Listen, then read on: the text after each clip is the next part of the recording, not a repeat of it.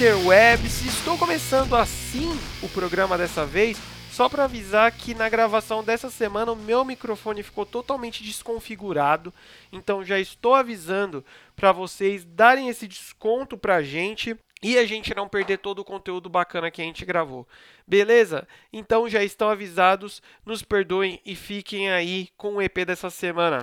Estamos novamente aqui reunidos para começar mais um Inside the Field, o podcast que traz semanalmente tudo o que acontece na NFL. Eu sou o Lucas Braga e estou triste porque estamos nos despedindo da temporada de 2019-2020. Comigo sempre ele, senhor Bruno Braga, está vivo após esse Super Bowl? Estamos vivos, estamos tristes, não só pelo término da temporada, mas por um certo presidente que não entende a geografia do, do próprio país, não é mesmo? Quem não sabe, nós que não tão querido Donald Trump, após a vitória de Kansas City, foi parabenizá-los na bela rede social chamada Twitter e parabenizou falando que é um orgulho para o país, a porra toda, da cidade de Kansas e do estado de Kansas. Mas Kansas City não fica no estado de Kansas, fica em Missouri. Porque a lógica da, da geografia estadunidense é essa. Assim como Washington não fica no estado de Washington, Kansas City não fica no estado de Kansas. E muita gente fala, ah, mas é normal você confundir. A gente que é brasileiro, beleza, mas o fucking presidente dos Estados Unidos, não, né? Mas enfim. Exatamente. É tipo a galera que acha que Vitória, no Espírito Santo, fica lá pro Nordeste, porque lá no Nordeste tem o time de futebol Vitória, né? Verdade. Antes da gente começar essa bagaça, como sempre, vamos lhe pedir para nos seguir lá no Spotify, porque aí sempre que a gente tiver lançado podcastzinho lindo, de bonito, novo, você vai é, receber lá na sua homepage aquele capacetinho lindo, preto e rosa, vai aparecer lá para você. Também nos siga no Instagram, porque lá a gente faz umas graçolas. Nesse Super Bowl aí, teve eu fazendo videozinhos todos os tempos, né? Lá, depois de que acabava os tempos, eu comentava rapidinho o que estava acontecendo no jogo. Fizemos várias graçolas lá, não é mesmo? Então, para você não perder tudo isso, incluindo não perder, que a gente sempre posta lá quando tem episódio novo, também nos siga lá. E todas as outras coisas, YouTube, Facebook da vida, é só procurar por Inside the Field que você acha a gente, dá essa moral, dá essa presa aí para nós. Mas sem mais delongas, vamos para este jogaço, né, cara? A gente tava. É, até comentou nos últimos episódios que no último ano o Super Bowl foi um cocô. Esse daqui a gente não tem como falar que foi ruim, né? Não tem nada ruim nele, né? Jamais. Foi, mano, do, do início ao fim, fantástico. O show do intervalo foi maravilhoso, igualmente. Então, mano, perfeito. Tudo do início ao fim. Não, exatamente. E sabe qual foi o mais da hora, mano? Que eu mais gostei desse Super Bolas? Não ter o Patriots. Não, então isso daí é meio óbvio. Mas ele foi muito, eu diria 95% do que a gente comentou né, no último episódio. Que seria um jogo pau traço, extremamente balanceado do começo ao fim. Foi exatamente o que a gente viu, né? Exato. Então vamos começar essa análise linda aqui um jogaralhaço entre Kansas City Chiefs e San Francisco 49ers, terminado em 31 a 20 para Kansas City, no que foi considerado uma das maiores reviravoltas aí, talvez, viradas da história. Na verdade, tem muita gente falando isso, só que eu discordo de leve. Sim, chegou o momento do jogo que estava 20 a 10 para São Francisco, mas o jogo o tempo todo foi pegado, né, cara? Tipo, tanto que primeiro quarto acaba 7 a 3 para Kansas City, né? É, vamos falar primeiro do, dos vitoriosos, né, de Kansas City. Assim como vinha exaltando a melhora dessa defesa, fizeram jus a toda essa evolução ao longo dos playoffs e principalmente na, na grande final, né, para se sagrar campeão. O Bashal Brillant é um cornerback bem subestimado, foi meio que um dos símbolos, digamos assim, dessa evolução. Jogou muito bem, tanto nos outros dois jogos quanto no Super Bowl, né? Aliás, é, teve uma interceptaçãozinha ali. Na linha defensiva, Chris Jones, fantástico. Para mim, quando eu pensava em quem seria o MVP, eu considerei bastante o, o nome dele. Mas essa linha defensiva como um todo, principalmente em momentos cruciais, com pressão vindo de todos os lados e tal, e no ataque, cara, nada além do, do, esperado, né? Apesar de alguns erros ali, como as interceptações do Mahomes, principalmente a primeira, no mais, muito bem chamado e ajustado, como sempre. Damian Williams também, um dos possíveis MVPs desse jogo, né? Atuou muito bem. Fora toda a amplitude desse corpo de recebedores, que sempre falávamos da velocidade deles, e o quão um complementava o outro, principalmente com a presença do Travis Kelsey, né, que acabaram todos sendo usados muito, de uma forma muito inteligente e todos acabaram jogando muito bem. E como não citar o que acabou sendo de fato o MVP do jogo, né, nosso querido Mahomes, que apesar de não ter tido uma performance impecável o jogo inteiro, apareceu nos momentos cruciais, sendo decisivo em todos eles, né, correndo quando necessário, convertendo terceiras descidas longas, que é algo extremamente importante e apesar de previsível, né, justíssimo o prêmio de jogador mais valioso desse belo espetáculo que foi esse Super Bowl. Que ano passado, aliás, temporada passada, né, a gente viu aquele estouro de performances absurdas, né, 50 touchdowns, passe sem olhar e os caralho. E nessa temporada mais esses playoffs, é, após uma lapidação, né, maior experiência de ter sido titular por um ano já, vimos durante a temporada toda, principalmente nesses três jogos de playoff, que os Chiefs tiveram que correr atrás do placar, a gente vê um quarterback bem mais maduro e um líder, né? Que é um dos pontos principais da posição. Nesses momentos tensos, ele falando com os companheiros na sideline, trazendo todo mundo junto, não deixando a moral cair, e é disso que se faz um grandíssimo quarterback, né? O trabalho da comissão técnica destacando três pontos aí, começando pelo Steve Spanuolo, né, o coordenador defensivo, em toda essa melhora absurda da defesa, né, no que era a principal fraqueza do time, que permaneceu sendo por boa parte dessa temporada, mas que evoluiu num nível além até sagrar campeão. Um cara pouquíssimo falado, que é o coordenador ofensivo, o Eric Bieniemy, que é, por ser um time que já é comandado por uma mente ofensiva, muito que o coordenador ofensivo acaba meio que passando um pouco despercebido, mas que trabalho fantástico dele, principalmente durante, durante os playoffs, ajustando e sempre conseguindo tirar o melhor desse ataque. E como não falar, né, do nosso querido Leôncio, que finalmente, mano, se você não quis abraçar o Andy Reid depois do jogo, você é nazista. Mesmo se você for torcedor do, dos 49ers, que, mano, a, a felicidade na, na cara dele de finalmente né, um técnico fantástico, que já era um dos grandes do esporte, mesmo sem nunca ter um título como head coach, né? Agora tem o Hall of Fame para ele, é o mínimo.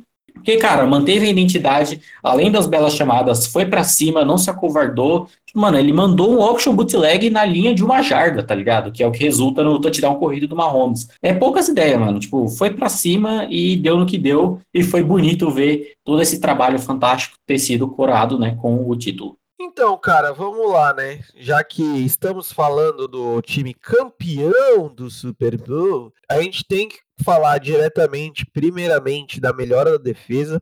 Né, a gente sempre comentou que talvez seria o ponto mais fraco e o ponto a ser explorado desse time. Com certeza ainda é, mas a gente viu uma melhora gigantesca desse, desse setor, digamos assim. Eu acho que principalmente da linha defensiva, que a gente viu mais, é óbvio, lá para o final do jogo, mas a gente viu uma linha defensiva que pressionou muito o senhor Jimmy Garoppolo, e eu acho que é um dos pontos da discórdia, digamos assim, ponto da discórdia que eu digo de reviravolta, né? Que foi realmente, eu acho que a maior força de Kansas City para ter esse esse retorno no jogo, essa virada de novo no jogo. Então eles pressionaram muito bem o quarterback adversário e a gente sabe o, o, o Jimmy Garoppolo ele é um, um ótimo quarterback, né, digamos assim.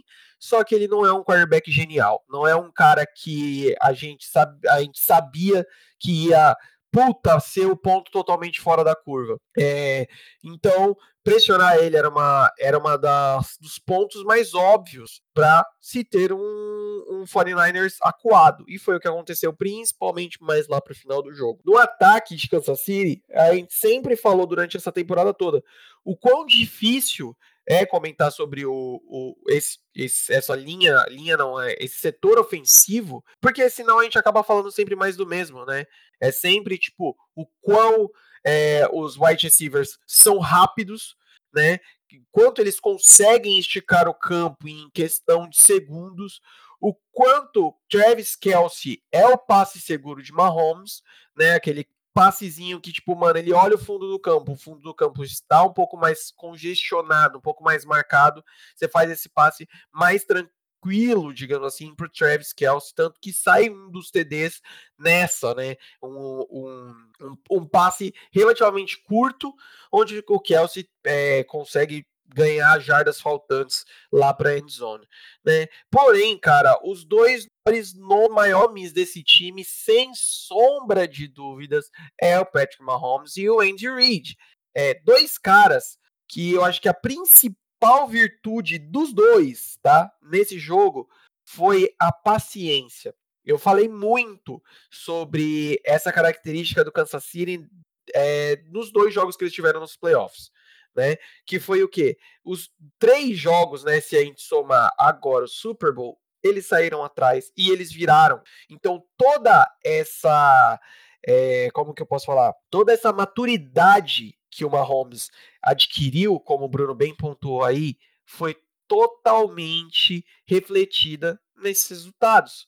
Porque é o seguinte, é, o Bruno também comentou que ano passado a gente, o Mahomes foi mais reconhecido pelas jogadas plásticas e pelo poderio ofensivo mesmo, de como ele arrancava e tirava é, TDs de não sei aonde. Só que esse ano, e isso foi resumido muito nos playoffs e também nesse último jogo, ele se mostrou muito tranquilo, tá ligado? Ele sabia basicamente o que a impressão que eu tinha é que ele sabia quem ele era, sabia qual time ele tinha ali, e ele sabia que, mano, não adianta desesperar, não adianta querer apressar as coisas, é fazer as coisas na hora certa. É, eu acho que uma das coisas que a gente mais comentou no episódio de prévia do Super Bowl era o seguinte: o campeão vai sair do detalhe de conseguir capitalizar em cima dos erros do outro time. Kansas City teve essa, essa paciência para fazer isso. Você só consegue capitalizar em cima do outro time se você tiver paciência.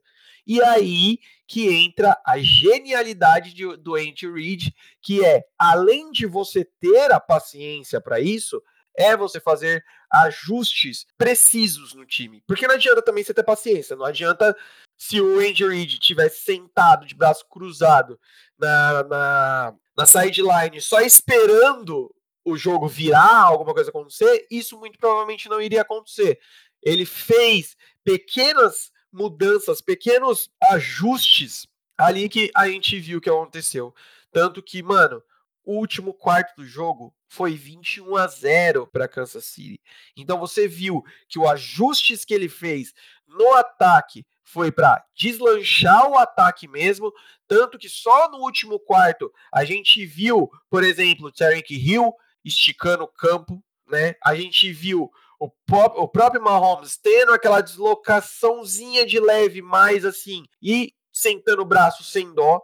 Então, aí que as coisas abriram e a gente viu a defesa é, comendo o, o, o Garoppolo com, com farofa, porém também a gente tem que, tem que falar que não foi só a linha defensiva que jogou muito bem.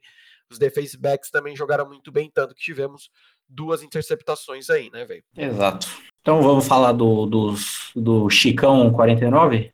Bora. Falando, começando pela defesa, né? Um pouco triste por essa linha defensiva que jogou absurdos novamente o Bolsa jantou praticamente todos os jogadores da, da linha ofensiva que tentavam bloqueá-lo. O Buckner, que na minha opinião é o melhor jogador dessa defesa, também teve um jogo absurdo, mas daí para trás foi tenso, né? Jogar contra esse ataque já não é fácil e ainda acontecem coisas como o Richard Sherman ter sido colocado no bolso de praticamente todos os recebedores que correram rotas do lado dele, sério, tipo, foi triste de ver. E né, se até ele já está indo mal, os outros cornerbacks já não são do mesmo nível também, e aí está feita a merda, né? Mas vamos aos principais problemas. Meramente, nosso menino lindo Garópolo. Parecia que ia algo, acontecer algo similar ao que vimos em muitas partidas, né? Ele é interceptado de uma maneira feia, mas mantém o foco, joga bem e é decisivo, como vimos em alguns jogos. Mas vamos lá. Primeiro, no caso da interceptação, mano, você aceita aquele sec, na moral. Sim, total. Numa situação daquela, na situação daquela, você não lança aquela bola, velho. Menor necessidade. No primeiro, na primeira interceptação, né? Isso, isso. Primeira interceptação, no caso. É, não, totalmente desnecessário. Muito Aaron Rodgers isso aí, viu? Exato. E nem terceira descida era, era segundo, se eu não me engano. Então, mano, menor necessidade. E o segundo, apesar de ter voltado bem depois dessa primeira interceptação, né? Na reta final, quando precisou, nada. George Kittle executando as rotas perfeitamente e ficando livre em várias jogadas e não recebendo a bola. Cara, tanto que no, acho que no primeiro quarto, no primeiro, na primeira saída que eles não pontuam, tem é, a que seria a terceira descida, né? Eles não pontuam não, tem o, o field goal. Mas se eu não me engano, na terceira descida antes, é, o, o, o sai putaço com, com o Jimmy G, porque ele tá tipo assim, mano, caralho, olha pra mim, porra. Sabe? É maluco isso, né, velho? Tem até algumas jogadas que às vezes mostra, né, a câmera, quando passa o replay, ela só passa o cara fazendo a rota, que mostra o Kiro fazendo a rota de boa, e quando termina, ele, tipo, ele levanta os braços e, tipo, porra, mano, eu tô aqui, tá ligado? Mas seguindo, o Garópolo travado na primeira leitura, sem fazer progressão várias e várias vezes. Nos momentos que a pressão chegava de todos os lados, lembrando muito aquilo que eu falei que aconteceu no, no jogo que eles perderam para os Seahawks, que a pressão chega de todos os lados, ele começa a dar aqueles pulinhos, o trabalho de pernas, que já não é bom, vai pro caralho, ele se desespera e não dá em nada, né? E acaba prejudicando até as coisas que ele faz bem, tipo a bola em profundidade acaba sendo muito comprometida por isso tipo aquela jogada que praticamente poderia ter matado o jogo de certa forma, né? Aquela bola para o Emmanuel Sanders, que ele sai praticamente sozinho, com separação e tudo, é um touchdown pronto aquilo ali. E o Garópolo comete um overthrow, né? A bola acaba indo muito forte, muito para frente, né? Do, do Sanders, muito pela base dele estar toda errada. E o outro grande problema, né? Senhor Kyle Shanahan.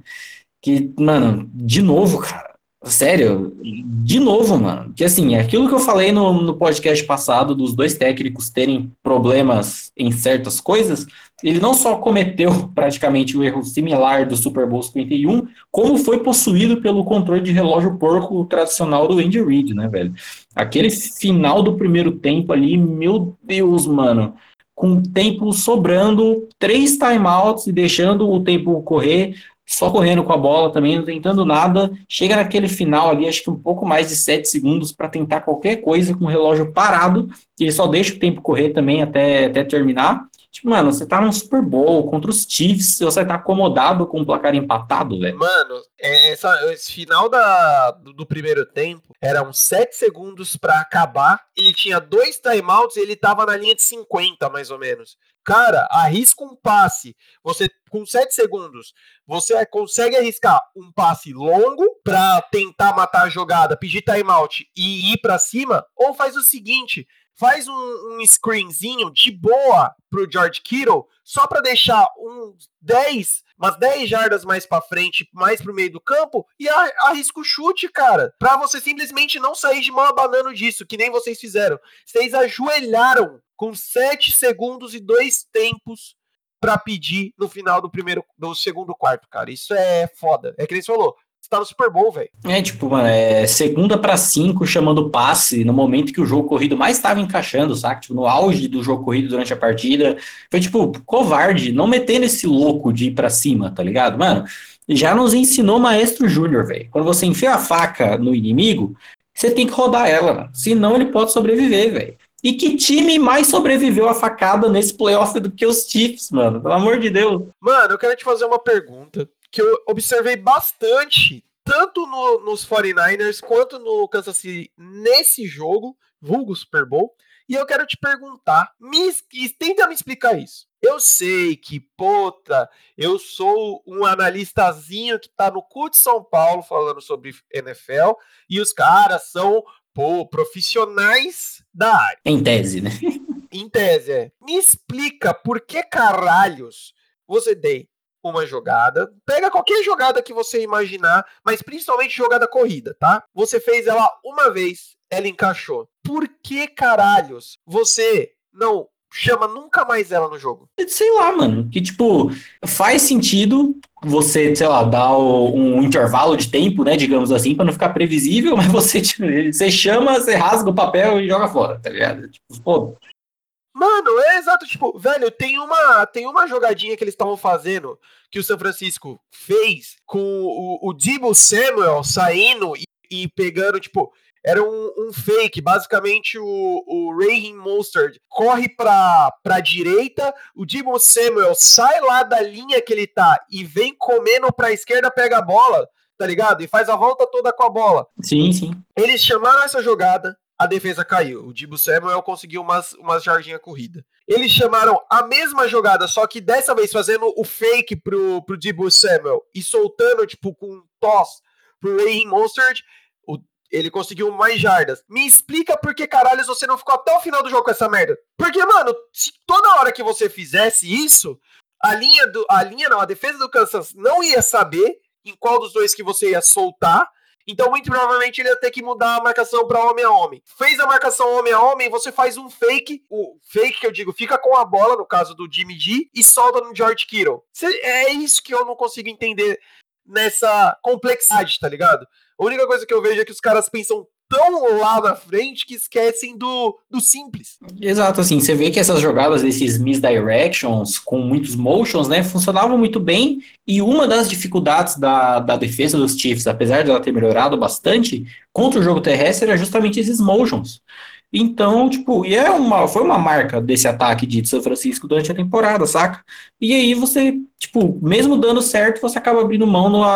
Você acaba meio que desistindo de fazer por motivos de.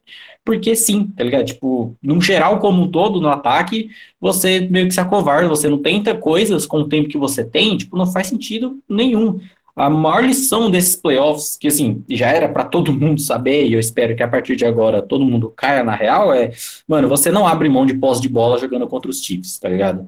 Independente da defesa que você tem, não abre mão. Tenta o que tiver que tentar com o tempo que você tiver. Tendo pouco, sendo muito, você tenta alguma coisa, tá ligado? No mais, como já citado, o Kiro poderia ter sido mais acionado e acabou não sendo, né? E em caso de vitória do, dos Niners, do jeito que o jogo estava indo, o meu MVP seria o Kyle Juszczyk, né? Eu já tinha até comentado aqui no nosso grupo do, do Zip Zop, porque, mano, tava jogando um absurdo, bloqueando, recebendo passe, fazendo touchdown e os caralho, mas acabou não sendo, né? É, é, triste. Não, e aí você levantou um, um dos protagonistas de Super Bowl, né? o Caio Jorge. e é a mesma coisa, eu vou te perguntar novamente, senhor Bruno Braga. Aonde estava o camisa 44 no último quarto? Você viu ele em campo? É, em campo tinha uma galera, né? Mas o, você aj ajudar para eles fazer alguma coisa que é meio, meio foda. Né? E aí você fala assim, mano, o que, que o Kyle Shanahan tem na cabeça? O que, que esse filho da puta tem na cabeça? Que, tipo assim, porra, Caralho, passamos três quartos jogando bem e o único quarto que a gente não estava na frente do placar foi o primeiro, que a gente perdeu de 7 a 3, o segundo a gente ganhou de 7 a 3, o terceiro a gente tá 10 a 0. Nossa, vamos continuar fazendo isso que tá dando certo, que está fazendo ser campeão do Super Bowl. Não, não, vamos mudar. Vamos fazer o seguinte, vamos chamar a linha defensiva para cima, vamos fazer o pocket sufocar o, o Garópolo e vamos fazer ele fazer aquilo que ele não sabe fazer direito, que é leituras de mais do que, sei lá, duas. O Garópolo já se enrola na segunda, na verdade, né, mano? Na segunda opção. Com a base toda cagada. E aí, mano, você vê que também a última jogada do, do, do Super Bowl, lá naquela quarta descida para um caralhão de, de jardas, você vê que, de novo, ele tá dando aqueles, aquelas pipocadinhas, aqueles pulinhos da puta dele.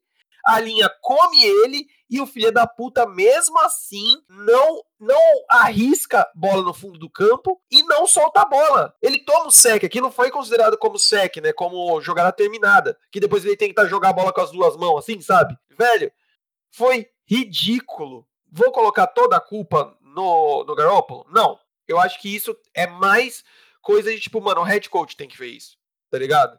O head coach tem que ter noção de colocar o seu quarterback em situações confortáveis, cara. Não adianta, tipo, porra, o, o Garópolo não consegue fazer a, a, escalar da jogada. Da segunda, da primeira pra segunda ele já trava, pra terceira fudeu.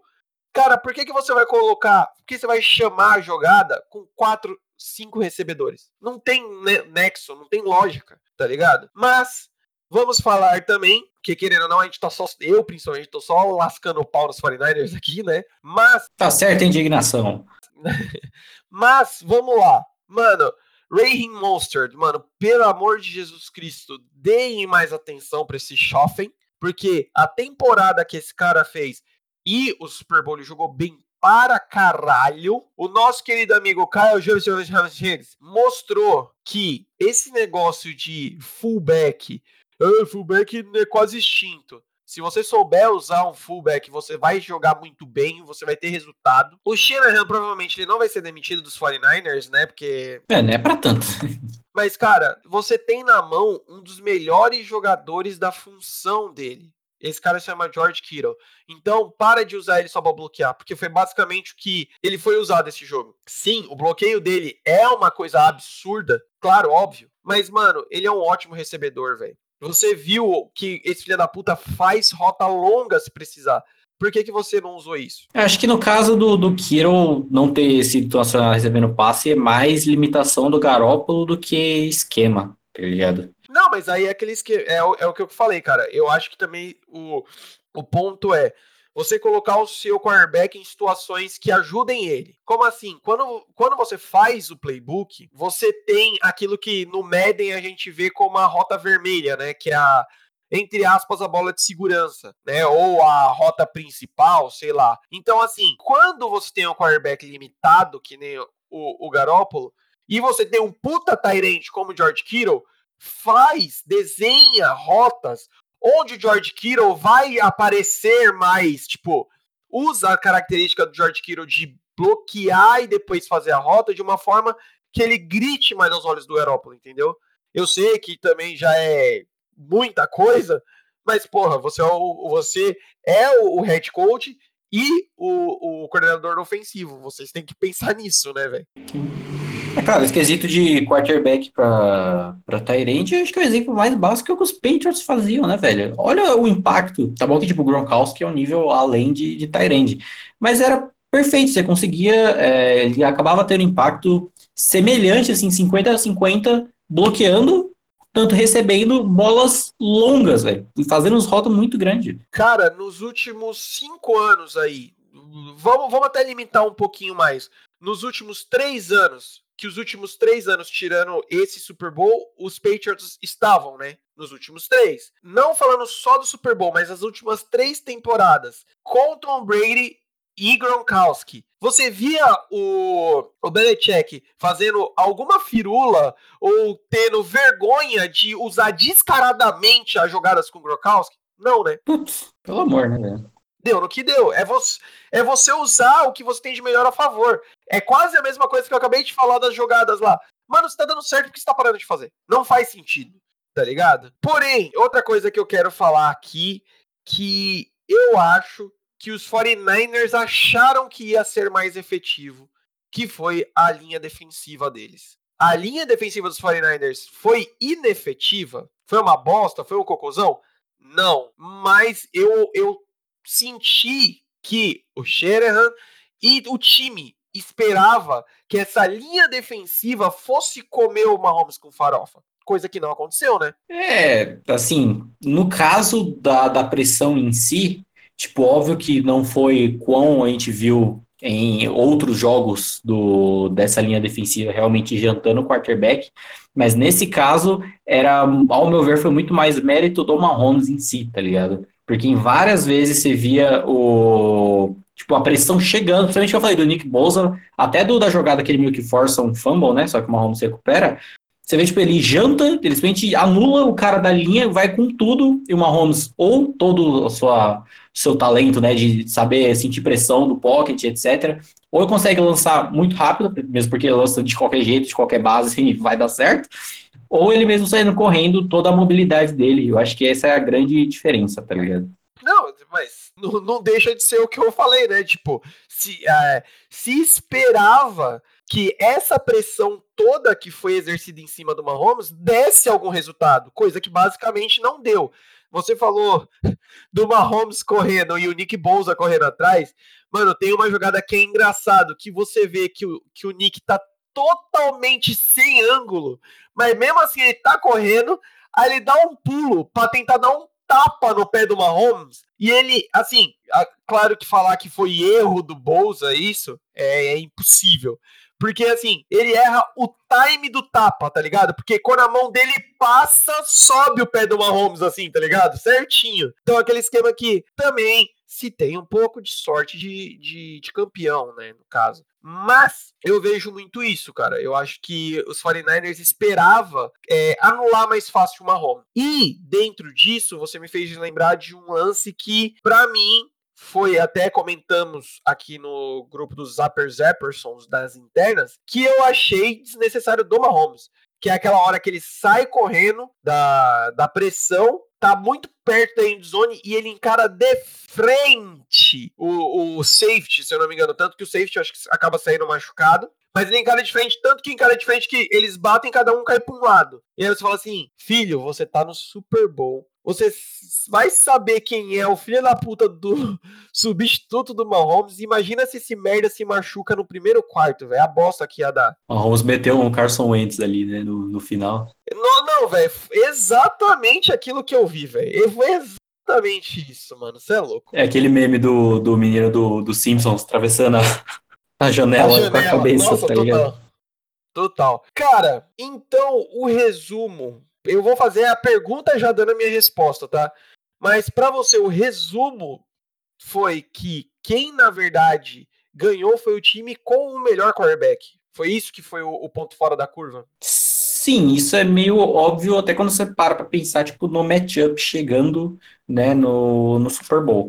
Mas assim, muito de, de jogos grandes não se trata simplesmente de bons jogadores jogando bem, né? Óbvio que nesse caso você vai ter uma, uma discrepância muito grande de quarterbacks. Acho que, considerando essa temporada, independente de fosse Chiefs contra qualquer time, ia ter essa discrepância muito grande né, de, de quarterbacks. Mas não se trata simplesmente disso. Se trata de jogar de um jeito mais inteligente, né? O próprio Bill Belichick já falou em 200 mil entrevistas que em diversas vitórias dos Patriots em playoff, até mesmo Super Bowl, em toda essa dinastia, em que muitas vezes os Patriots não era necessariamente o melhor time chegando naquele jogo, ou lá, em elenco, como um todo. Mas eles venciam e venceram tanto porque eles eram mais inteligentes, jogavam de uma maneira mais inteligente. E isso é um puto diferencial dentro do futebol americano. Eu acho que é o que faz, é uma das coisas que faz o esporte ser tão da hora é que você não vai botar, sei lá, pegando como exemplo o futebol, futebol ou basquete, você vai botar um cara que é muito bom individualmente e ele sozinho já vai ter um impacto cabuloso. Óbvio que no futebol americano, um cara muito bom sozinho vai ter um impacto cabuloso, como é o caso do Mahomes, mas não vai ser só isso, saca? Você tem que jogar mais inteligente e acho que foi o, o combo dos Chiefs e o que vai fazer os Chiefs serem um time tão forte, provavelmente, por muitos anos aí. É, o cara sozinho que desequilibra muito o jogo, mais um time que sabe jogar muito inteligente. Acho que foi isso que fez a diferença. Algum comentário sobre o ah, uma coisa que falar que eu esqueci que você comentou e que realmente é uma parada que, né, carimbamos o, o passaporte de Andy Reid para o Hall da Fama, né? Agora não tem mais o que discutir, né? É, a gente até já comentou aqui nas internas, já tivemos esse debate, que para a gente era uma coisa óbvia, é, que ele, ele já merecia o Hall da Fama, mas aí provavelmente é, ele seria induzido, incluído no, no Hall da Fama, sei lá, depois de alguns anos da aposentadoria dele, né? Tipo, não logo de cara, mas agora com, com esse anelzão lindo de bonito aí. É, tipo assim, ele se aposentou, provavelmente assim que ele puder ser eleito para o Hall da Fama, ele já vai ser eleito, né, cara? Sim, sim. Eu lembro de ter comentado algo similar sobre o Super Bowl passado, de que, tipo, se o Tom Brady já chegando até aquela temporada já não precisava provar mais nada a ninguém, depois daquele Super Bowl, né, o sexto anel é tipo o definitivo, tá ligado? Não precisa de absolutamente mais nada. Se ele jogar, tipo, ele já teve uma temporada ruim, se ele tiver, sei lá, próxima, sei lá, até quanto mais ele for jogar, tipo, Óbvio que a gente vai falar, vai zoar os caralho, mas time que foda-se, tá ligado? Porque o, o retrospecto que tem, saca? Então, acho que acaba o Andy Reid caindo em algo similar. Não, totalmente, velho. É tipo aquele esquema, né? O Tom Brady pode sair dos Patriots e ir pros Chargers, que nem um monte de gente tá falando, fazer duas temporadas de bosta, assim, dos Chargers ser o primeiro no, no draft dos anos seguintes, que ninguém vai lembrar disso e ninguém vai se importar para isso, né? Quase, quase que a mesma coisa do Andy Reid, porque antes você ia falar o quê do Andy Reid? Puta, mano, chegou no Super Bowl com os Eagles e perdeu. Puta, fez um puta trabalho em Filadélfia. Puta, fez um puta trabalho em Kansas City e agora tá lá o, o carimbaço, né, velho? Exato. Fora que deve ter comido pra caralho lá na Casa Branca, vai ter uma beleza. Cara, algum comentário pertinente, além de que, caralhos, como a Shakira consegue mexer tanto aquele quadril? Shakira, J-Lo com 70 anos lá, no, no, no, ponto, né? Tudo ali, mano, fantástico. Que a gente pensa que o Super Bowl passado, ele foi a desgraça completa, né? Que o jogo foi uma merda e o show foi uma merda. O, esse, o Super Bowl 54 foi impecável, porque, mano, esse show foi, foi inacreditável. Foi maravilhoso abrir o Twitter, ficar zoando os roqueiros chambinho que tava chorando lá. Foi maravilhoso, cara. Maravilhoso. Que, que continue assim daí para cima. Exatamente. Pessoas, foi um puta Super Bowl e foi um puta ano ter acompanhado essa temporada toda aqui. Foi bem louco, a gente tá cada temporada melhorando mais, isso é, é visível e é sentível para a gente aqui. Então, Acabou? Não, não acabou ainda. Não, rapaz. Calma que. Calma, calma, calma, calma. Calma, que ainda tem coisa aí, ainda tem conteúdo dessa temporada pra gente falar. Então não se esqueçam de nos seguir no Spotify, no Instagram, em tudo quanto é lugar, porque a gente ainda vai falar bastante sobre essa temporada 2019-2020. Já tem coisas preparadas aqui e já vou deixar adiantado os meus parabéns para o senhor Bruno Braga pela pauta que ele fez do podcast seguinte, o próximo podcast que vai vir aí. Que puta que me pariu, eu tava lendo essa pauta, tava me rachando com as paradas que você escreveu lá. Você é louco, mano. Não sei de onde você tira tanta coisa. Mas quem tá ouvindo aí, mano, não perde para esperar o episódio seguinte, vai ser genial, vai ser simplesmente lindo. E a gente vai ter bastante coisa ainda aí. É assim, vai ser a junção perfeita do que vai ser a síntese do Inside the Field, né? Que vai ter a, parada séria, né? Informação, que aqui tem informação, falar sobre certinho sobre as coisas, e depois vai ter um monte de merda mais situada do que foi a temporada, até finalizar aí, né? Aquele season finale bonito para depois a gente voltar lá em, em abril. Porque esse, mano, esse draft vai ser uma doideira inacreditável. Inacreditável. Fora o que a gente já tem para falar de free agents, né? Que já tem gente aposentando e técnicos, caralho. Então tá, beleza. Não, e, e, mano, e o draft ele só tá. Só de você olhar como a, as ordens já estão, já tá uma loucura da porra, e a gente nem tá colocando nesse pacote ainda as trocas, que vai ter troca virada na porra, velho. Então é isso, mano. O, o, o, podcast da semana que vem eu só consigo defini-lo como um casamento. Porque casamento, uma festa de casamento, no caso, né? Porque primeiro tem aquela cerimônia, pá, todo mundo certinho, né? Eterno, gravado. E pensa, eu e o Bruno de terno e gravata, cabelo penteado, coisa. Estaremos, estaremos. Estaremos. E aí depois é a festa mesmo do casamento, mano. Gravata na cabeça, sei lá, mano chute na noiva, esses bagulho, velho. Vai ser muito louco. muito obrigado novamente, senhor Bruno Braga, por mais essa temporada linda, acompanhada e por sempre estar firme e forte. É nóis, estamos aí, mano, caminhando ali na, na, na reta reta final ali para finalizar com, com chave de ouro essa tudo que a gente tem para falar sobre essa temporada, né? E, mano, que já tô no, no hype absurdo, porque a partir de abril ali, isso que é da hora da, da NFL, né? Mesmo não tendo jogo, você ainda tem um monte de coisa para ver, para falar, para teorizar. Então a gente tem a pausinha ali quando acabar, mas a partir de abril praticamente meio que já, já volta tudo de novo até começar os jogos lá em setembro. Então, mano, o bagulho não para. Exatamente. E é isso aí, então, pessoinhas. Muito obrigado por terem acompanhado essa coisona toda com a gente até aqui. Não se esqueçam de compartilhar, espalhem a palavra para seus amiguinhos aí, porque isso ajuda muita gente. Muito obrigado, parabéns, Kansas City Chiefs, campeão do Super Bowl. É isso e adeus. Uh.